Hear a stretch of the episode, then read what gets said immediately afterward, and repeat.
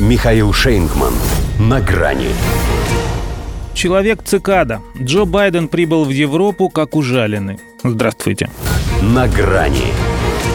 Без приключений не обошлось. Перед вылетом из Вашингтона, почти у трапа, на Джо Байдена села цикада.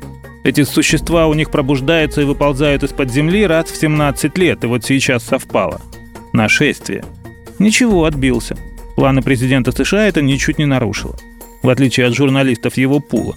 Из-за атаки насекомых на двигатель их самолета им пришлось ждать едва ли не полдня, пока им подадут другой борт. Впрочем, известно, что у них даже один паучок может превратить ботана в супергероя. И тут, похоже, начались метаморфозы. Сонный Джо тоже проснулся и встал на крыло. Он, правда, предпочитает использовать другой глагол и называет себя целой страной, но сути это не меняет. Америка вернулась. Были его первые слова после высадки в Европе, пусть и произнесенные в обстановке, будто никуда не уезжал, на американской военной базе в Британии – тем не менее, в такой аудитории это прозвучало, как у Юрия Деточкина. «Люба, я вернулся». Вероятно, у Владимира Путина тоже возникнут такие ассоциации, когда Байден и ему повторит эту свою коронную фразу. А он повторит. Для того, сказал, и встречаюсь с Путиным, чтобы дать ему знать то, что я хочу, чтобы он знал. Так себе формулировка, но военные, судя по их бурным аплодисментам, поняли.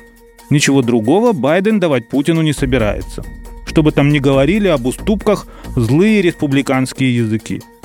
Но разве что готов еще поделиться ответственностью, поскольку наши нации разделяют великую ответственность в стратегической стабильности.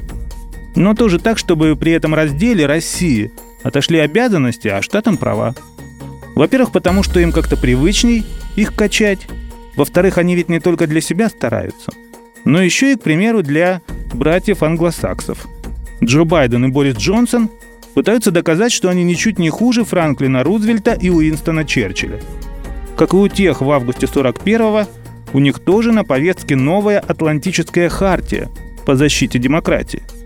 Как анонсирует это событие Financial Times, время сейчас уже другое, но ценности Великобритании и США остаются неизменными. То есть натравить Германию на Россию, а потом, когда они друг друга поубивают, решить, чью сторону занять. Байден же честно говорит, что не ищет конфликта с Москвой. Он ищет тех, кто будет с ней конфликтовать за него. Те двое, кстати, тогда тоже думали, что делят мир между собой.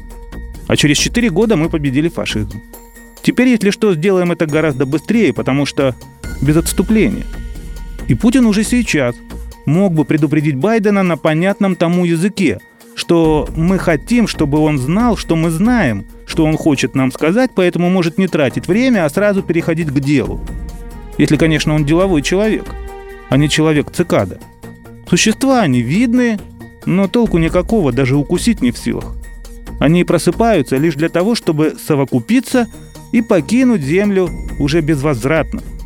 Ведь Байден этим и собирается заняться с Европой. До свидания. На грани с Михаилом Шейнгманом.